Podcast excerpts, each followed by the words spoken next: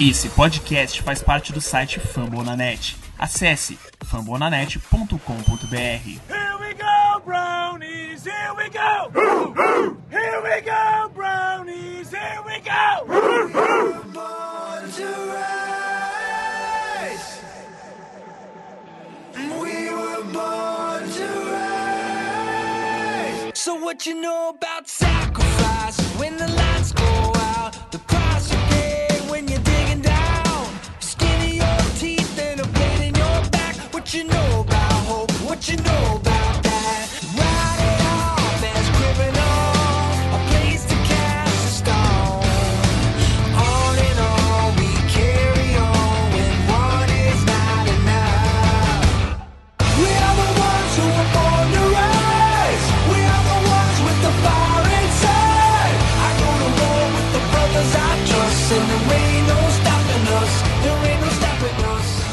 dia, boa tarde, boa noite para você que acompanha a gente aqui no Dog Pound Brasil, o canal oficial do Cleveland Browns nas terras Tupiniquins. Eu sou o Jackson Quirino, a- arroba J underline, underline Quirino.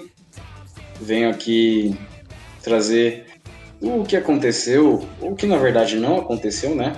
No último jogo, na última partida contra o New England, Play- New England, New England Patriots, eh, com o Neto Santos, arroba, underline, KD0T. Traga aí sua saudação inicial, Neto, para essa torcida que tanto sofreu nesse último, nesse, nessa, nesse último jogo.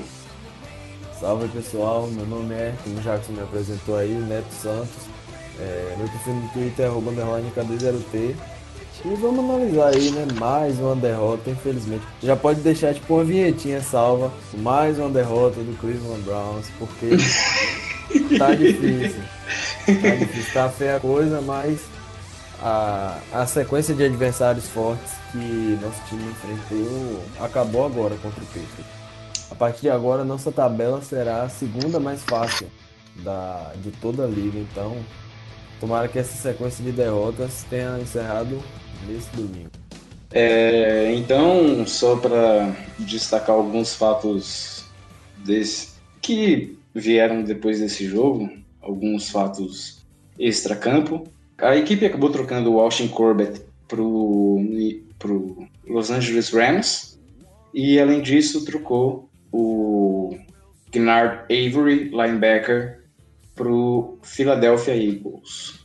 Ah, foram os dois que foram selecionados recentemente no draft, não nesse ano, mas sim no último ano.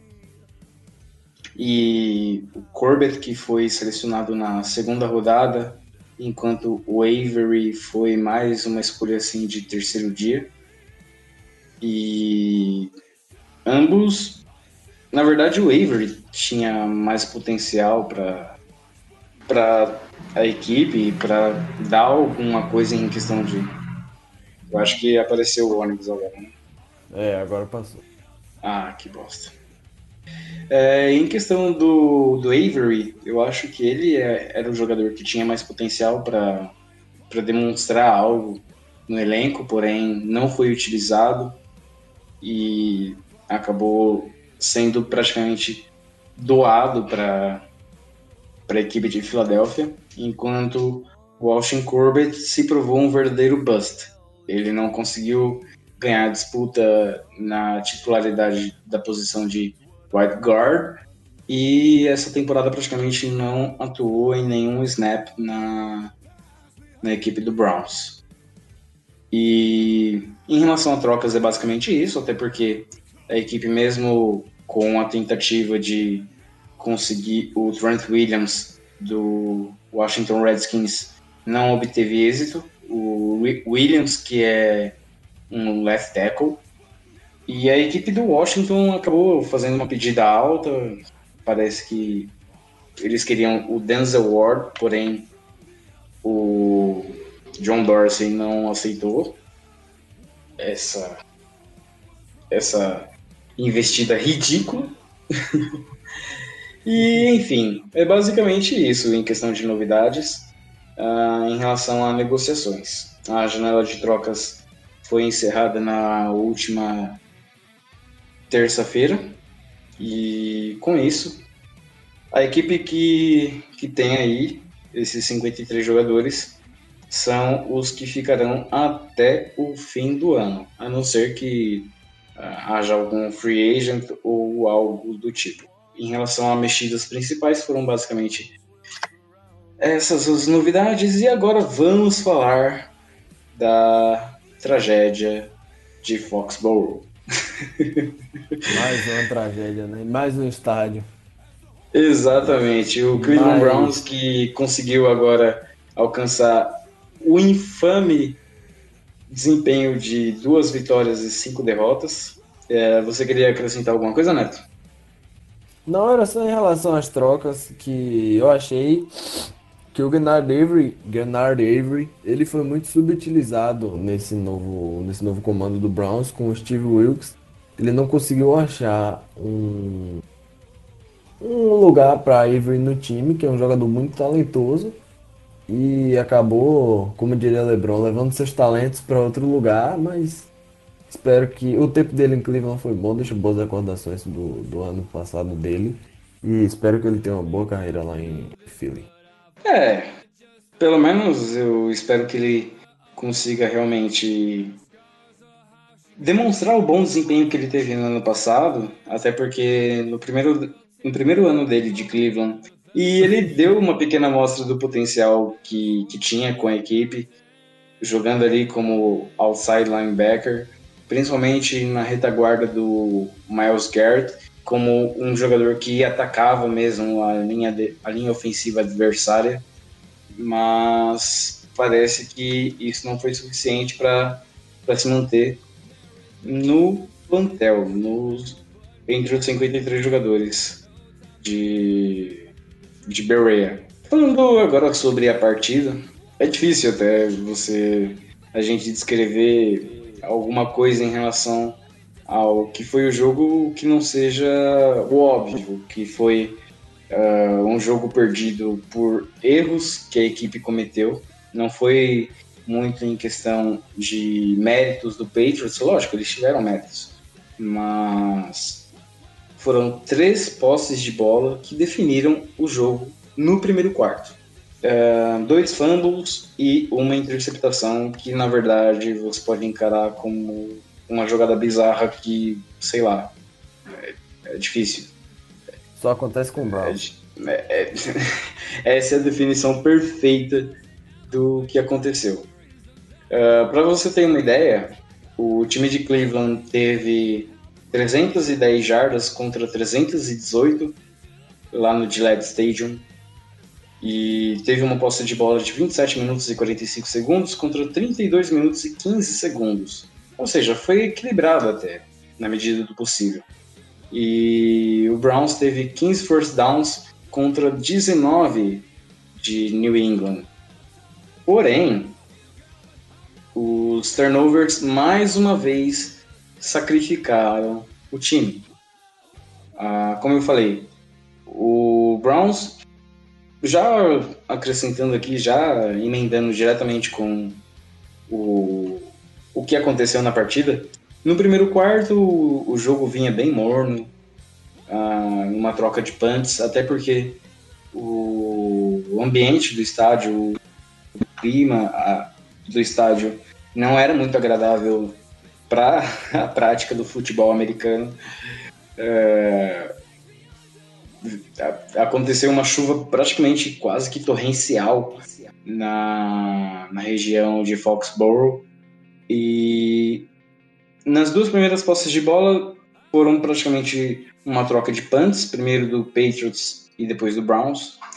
Uh, depois tivemos um drive positivo da defesa que quase teve uma interceptação do Denzel Ward na endzone com 6 minutos e 40 que na verdade terminou com um field goal do, do time de New England, e aí a vaca foi pro brejo. É, você quer assumir o gancho daí, Neto, e falar o que aconteceu na sua, na sua ótica? A partir daí foi só. Foi só decepção, choro, tristeza e ranger de dentes. infelizmente. Mas foi o que aconteceu porque não tem como explicar direito assim esse tipo de coisa. É igual, me perdoe a torcida, os botafoguenses que me assistem, mas existe a frase famosa de que as coisas só acontecem com o Botafogo. Por exemplo, tomar gol em uma partida, tomar um gol 8,59 numa partida de 9 horas, é o tipo de coisa que acontece com o Browns.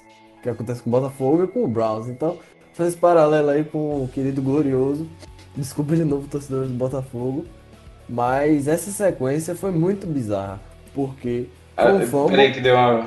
Deu uma picotada bem na hora que você falou, tipo, acontece com o Botafogo e acontece com o Browns. Aí na hora que você foi falar Ah, Browns, aí deu uma picotada. E aí depois disso aconteceu o fumble, né? Que foi a corrida de Chubb, ele tava levando a bola Qual delas? Porque, porque teve duas corridas que ele cometeu fumble, então. Ah, foi a primeira, né? Verdade.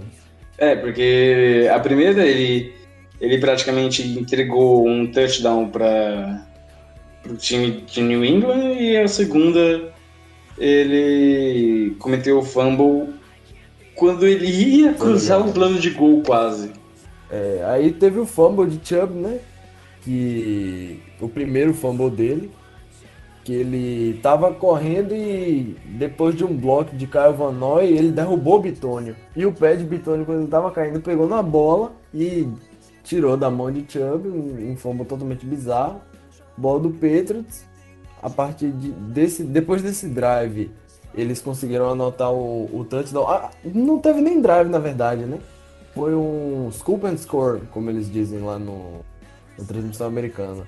Que o Patriots conseguiu retornar o, o fumble para 7 pontos. O touchdown do Donta Hightower. E na outra jogada, na jogada subsequente, Chubb consegue uma corrida fenomenal para 64 jardas. E logo após, ele sofre um fumble na linha. Pra, a bo- a bola ficou na linha de 4 jardas, se não me engano. Logo na hora que ele ia cruzar o plano de gol, ele sofre um fumble. Tipo, parecido com o Antônio Callaway na temporada passada no jogo contra o Texans. Logo na, na hora de ganhar o 10, ele soltou a bola e o Patriots não conseguiu nada no, no drive seguinte, né? É, eles pantearam a bola, mas depois teve aquela interceptação bizarra de Baker que ele não leu. O defensive tackle do Patriots, o Lawrence Guy, que já tinha batido o, o offensive lineman, o offensive lineman do Browns. E daí fez aquele passe bizarro, aquele, aquela tentativa de jet pass. Sei É, ele fez aquilo. um. Ele fez um shovel pass pro, pro Jarvis Landry. O próprio Landry, É. na, na após a partida, ele falou que é, ele não sabe direito o que aconteceu, só lembra que é, ele piscou e o. E o Hightower. Hightower, eu acho, né? O La- Lawrence Guy. O Lawrence Guy apareceu e, e já tava lá com a bola na mão e praticamente aconteceu toda aquela patifaria. Aí depois disso teve é, o touchdown de, de Brady para Edelman. O primeiro deles, né? Aconteceu outro no jogo ainda. Depois disso, o Browns conseguiu duas corridas boas com o Chubb, mas aí mais uma falta e de novo ressaltar os o problema das faltas. O Browns teve 13 faltas para 85 jardas na partida e lidera a liga e tá assim buscando níveis de recorde mesmo. Porque acho que desde 1970 não tinha um time com tantas faltas assim cometidas na liga. Então esse time é uma coisa que, que o Browns está pecando muito nesse temporada. Que se o técnico Fred Kitchens não fizer um ajuste, vai. O, o time vai sofrer na mão das faltas. Olha, eu não sei se chega a ser tipo um problema grave relacionado ao, ao corpo técnico. Óbvio que algumas chamadas às vezes ah, são conduzidas de modo que as faltas elas acontecem e são meio que inevitáveis. Mas sei lá, alguns problemas parece que ocorrem por questões de confusão dentro do campo. Ah, alguma coisa que por exemplo, o Baker Mayfield acaba fazendo um fake hike muito diferente, acaba não avisando o pessoal da linha ofensiva e, e conduz um false start, ou algo do tipo. Eh, tivemos logo no primeiro quarto também, um, no, na verdade no começo do segundo quarto, um holding do Bitônio que conduziu um punt no drive e, e isso praticamente matou a campanha no começo do, do, do quarto. É, é difícil acusar assim, um, um culpado. Se bem que o Freddy Kitchens realmente está muito difícil de defender. É, ao longo do ainda tivemos o Odell Beckham aparecendo na partida de maneira esporádica.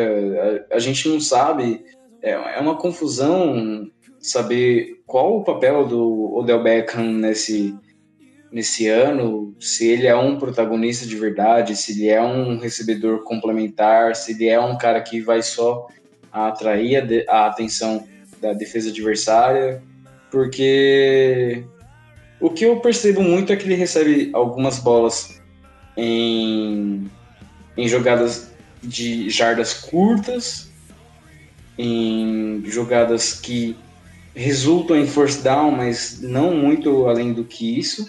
Depois ainda tivemos o touchdown do Demetrius Harris, mas é isso. No segundo quarto, acredito que foi só esse ponto mesmo positivo, o touchdown do Demetrius Harris. E... Teve o field goal bloqueado também de Denzel Ward. Exatamente, tivemos o field goal bloqueado no chute do Mike Nugent. Inclusive o Mike Nugent foi dispensado da, equipe de New England.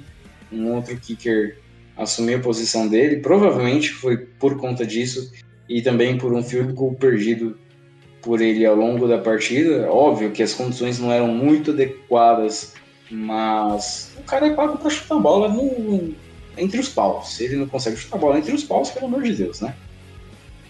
E daí virou aquela coisa que quem viu, viu. Quem não viu, recomendo que não veja.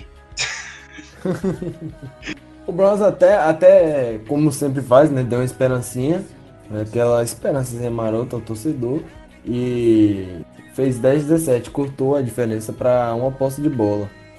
Com uma jogada boa de Mayfield para Landry, é, várias corridas para poucas jardas de Chubb, algumas corridas para mais.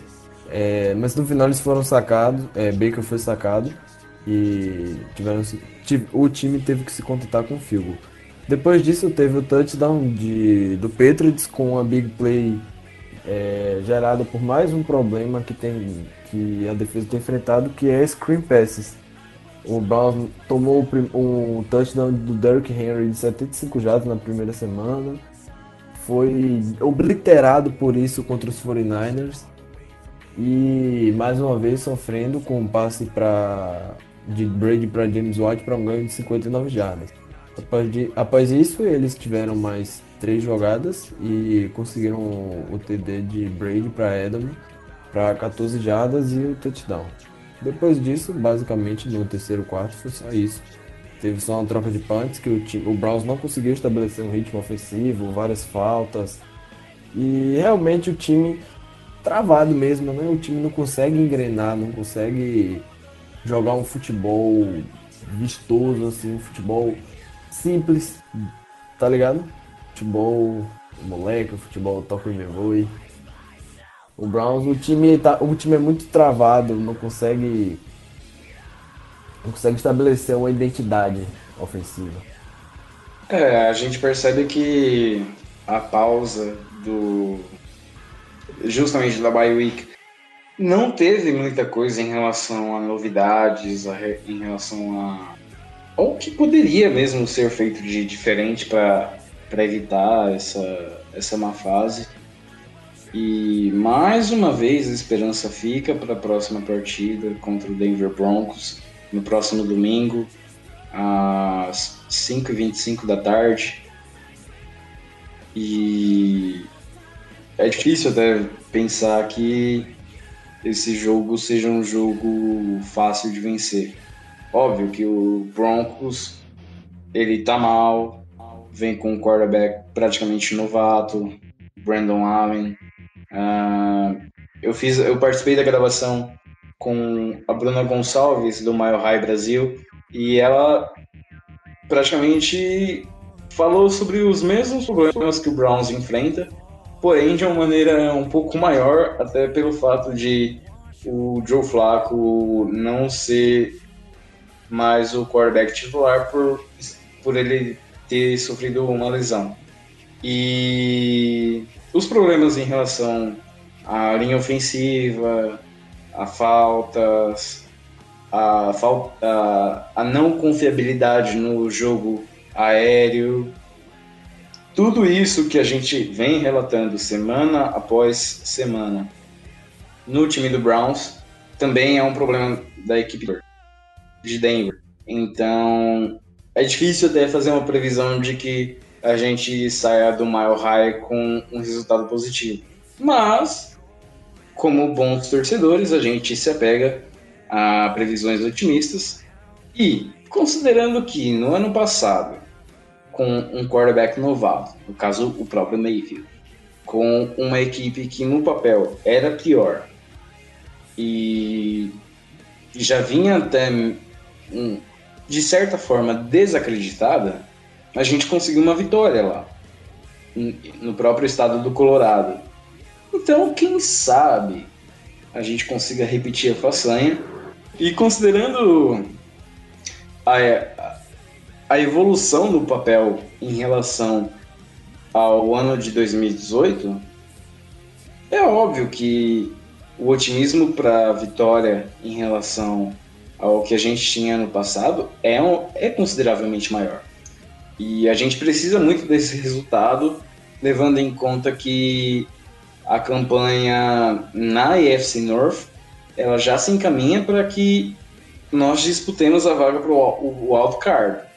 O Baltimore Ravens, mesmo a gente tendo, mesmo que uma das duas vitórias do Browns na temporada tenha sido contra o próprio Ravens, é difícil pensar que o Browns assuma a liderança da, da, da divisão. O que, que você acha em relação a isso, Neto? Eu acho assim, eu não me chocaria se o Browns fosse, é, se em algum ponto da temporada o Browns e o Ravens tivessem com campanhas empatadas em algum ponto bem próximo, daqui a uns 4 ou 5 jogos. Porque os próximos jogos do Ravens são bem difíceis. Eles, eles enfrentam o Patriots, enfrentam. Depois enfrentam o Bengals, para dar aquela equilibrada, né? Mas aí depois eles enfrentam vários times bons e tem um calendário muito difícil. O Browns vai enfrentar o Broncos, o Bills, aí depois acho que o Dolphins, o Cardinals, então o Steelers duas vezes, então o próprio Bengals também. Então uma tabela mais fácil, uma tabela mais tranquila para Cleveland que pode buscar aí tentar retomar, lembrando que o critério de vantagem de desvantagem, né? Critério de desvantagem é nosso. De desempate. Isso. Desvantagem. Critério de desempate é nosso. O critério de desvantagem também é nosso, até porque a equipe já está em desvantagem. É, pois é. O critério de desempate é nosso, porque a gente ganhou a partida deles lá na, na, na no duelo de divisão. Mas ainda, a gente, é, ainda vai ter outro encontro lá no Forest Energy Stadium, lá na 17, se não me engano, 16 17. É, basicamente isso que você falou. O, o time do Browns se apega ao, ao calendário da agora, do, do meio de novembro até o fim de dezembro, para ver se consegue chegar ao mês de janeiro com jogos ainda no calendário. Porque fica difícil até a gente imaginar que a equipe fique de fora, pelo menos do wildcard, considerando as expectativas da pré-temporada. Mas, assim, não dá para você se apegar ao, ao que foi feito na pré-temporada, as vitórias e tudo mais, se também levar em conta o desempenho atual, a ingerência que o John Dorsey, o Freddie Kitchens têm protagonizado, principalmente por, pelo fato de não prover bons jogadores o elenco na linha ofensiva.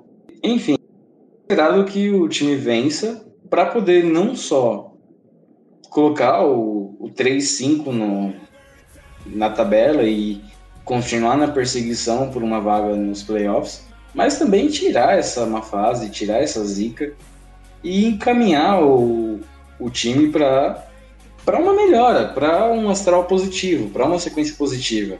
Até Dá porque a gente confiança no time. né? Sim, sim, a gente precisa dessa confiança.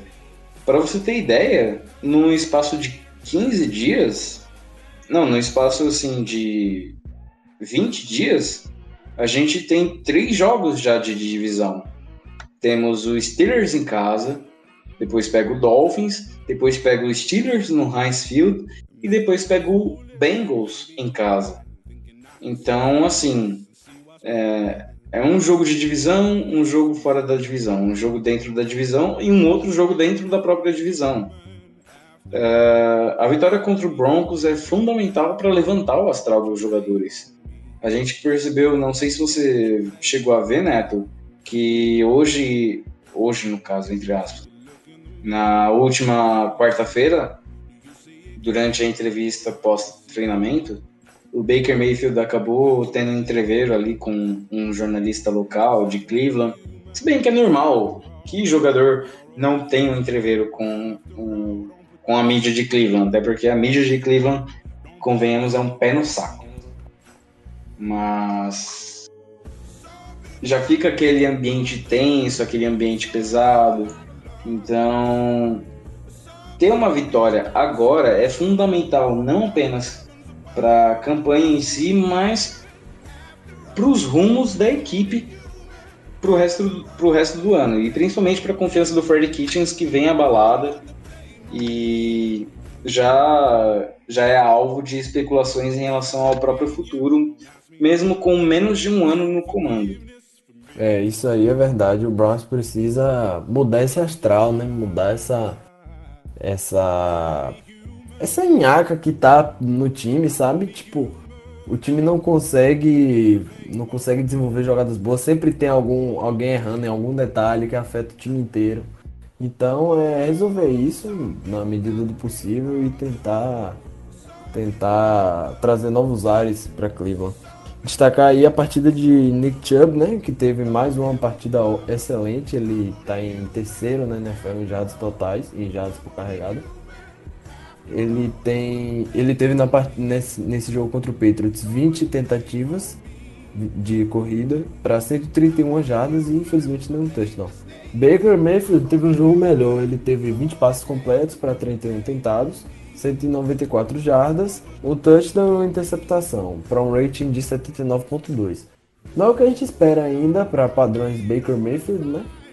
Dado o que a gente viu dele temporada passada, ou a temporada de calor dele, mas ele, ele tá passando pelo sophomore slump, né? O famoso sophomore slump, que é quando o jogador cai de desempenho no segundo ano dele na liga. Então ele tá sofrendo um pouco com isso, mas a, a expectativa é que ele em breve resolva esse problema aí e, e consiga ajudar bastante a equipe do Browns aí, porque estão precisando muito dele, né? E se o quarterback não funciona, o time todo não funciona. É, eu acho que você sintetizou muito bem em relação aos problemas da equipe, em relação ao que precisa. Eu acho que tá faltando também um Olodum. Você que entende mais do que eu, você é daí da, do- das Da terras Bahia. da Grande Bahia, essa, essa terra maravilhosa. Eu acho que assim, se o Browns tivesse um Olodum na entrada do gramado, antes ali dos jogadores pisarem no, no First Energy Stadium, com certeza o astral ia melhorar, o pessoal ia entrar com um axé para poder o Mayfield lançar para 120 jardas só pro Odell Beckham, fora o baile, e o Nick Chubb correr para mais 200, três touchdowns, e até o John Dorsey marcar touchdown, fazer interceptação, o Freddy Kitchens entrar em campo, bloquear e sacar o Tom Brady, sacar o Mason Rudolph. Eu acho que falta isso, falta um Olodum. levar, levar o, o elenco pra fazer um passeio no Pelourinho, no Rio Vermelho. Acho que tá precisando. eu, precisando. eu gostaria muito, viu? Assim, em São Paulo eles não iam ver nada, não ia ter nada de bom, eles iam pegar trânsito. Então que eles, que eles viajem até aí, Salvador, que eles prédio. conheçam o Pelourinho, amarra a fitinha lá na, na igreja do Senhor do Bonfim. Bonfim. Exatamente. Precisa, precisa desse axé, precisa dessa energia.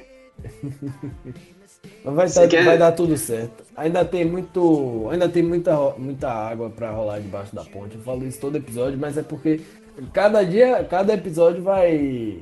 Vai diminuindo mais a água, mas ainda tem. Então, É, a gente Enquanto- tem. enquanto tem bambu, tem flecha, como diria o grande Everaldo Marques.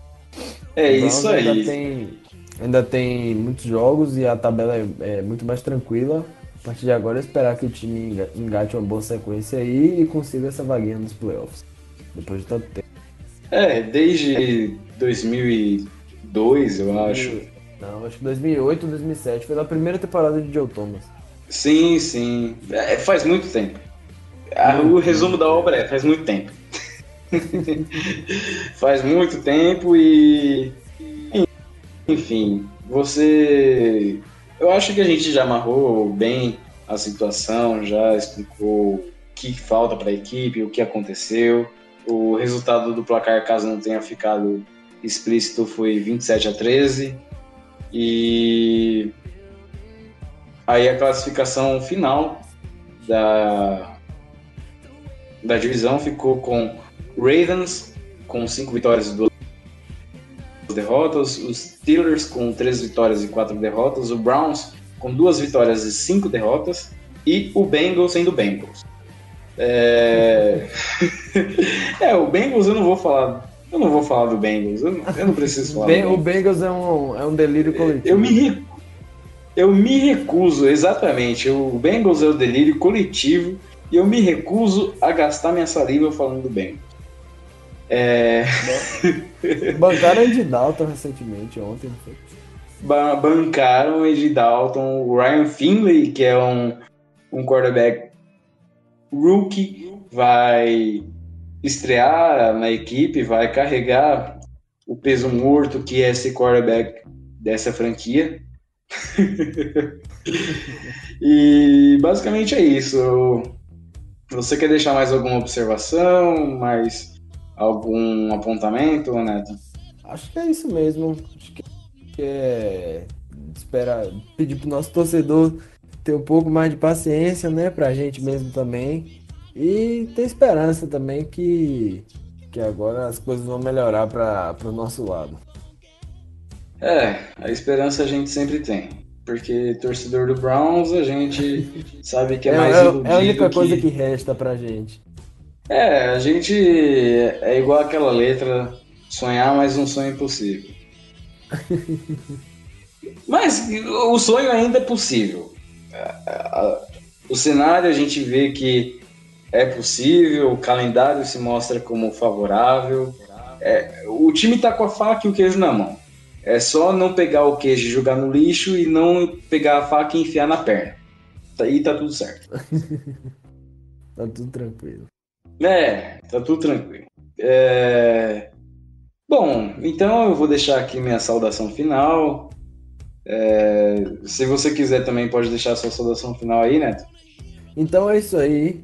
É, Meu Twitter pessoal é arroba underline KD0T. Pode comentar lá, mandar sugestões, dicas, mandar seu feedback lá. E o Twitter da página é dogpoundbr. Podem seguir lá também e avaliar, mandar suas sugestões, críticas, qualquer opinião que você tenha a respeito do podcast, qualquer dúvida, pode mandar lá que a gente. Valeu! Enfim, é isso, galera. É, Meu Twitter, então, é o arroba. Vocês podem me encontrar lá no Twitter. E a edição desse programa foi feita pelo Sávio Macedo, o grandioso Sávio Macedo, que dá uma mão tremenda para que esse programa funcione, para que esse programa esteja no ar para você, ouvinte. E no mais, eu só desejo aqui um beijo, um abraço para cada um de vocês. Acompanhem a equipe pelo famoso link da massa, até porque a próxima partida não será transmitida pela ESPN às 6h25 da tarde no próximo domingo, contra o Denver Broncos no Mile High. E é isto. Tchau, tchau. Até mais. Falou!